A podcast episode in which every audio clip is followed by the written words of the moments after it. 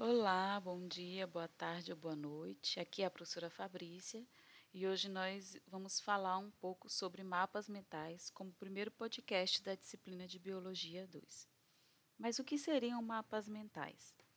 Mapas mentais são representações em diagramas que relacionam informações interligadas de alguma área do conhecimento. São usados para organizar um grande volume de conhecimentos e para ajudar a mente a fazer associações entre eles. O primeiro passo para se produzir um mapa mental é pegar uma folha de papel.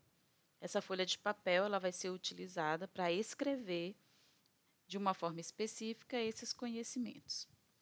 Então, primeiro, é, você vai escrever o tema geral que você está estudando no centro da folha, e em seguida, e claro, ao longo do seu estudo e das suas leituras, você vai fazer setas ao redor desse tema e na ponta dessas setas, você vai escrever as informações que são mais importantes desse conteúdo.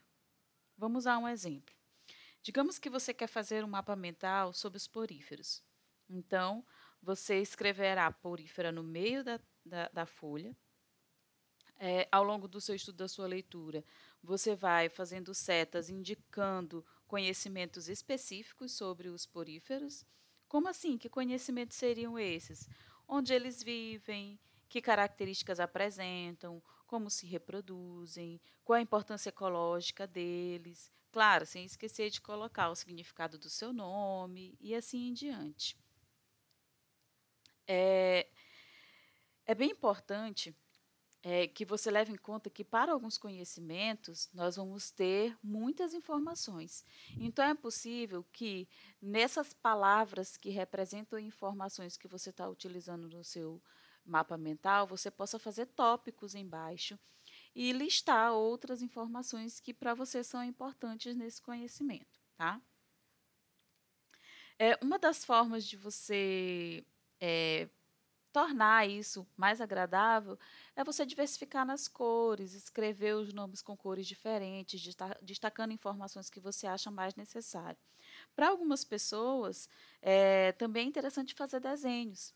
Isso pode te ajudar a fixar informações escritas é, numa imagem. Então, desenhar também é muito interessante na formação de, de mapas mentais. Bom, e aí? Será que você está preparado para fazer o seu primeiro mapa mental? Ou será que você já fez vários mapas mentais? Vamos fazer um teste na avaliação 2 da etapa 1 da disciplina de Biologia 2. Então, nós nos vemos lá.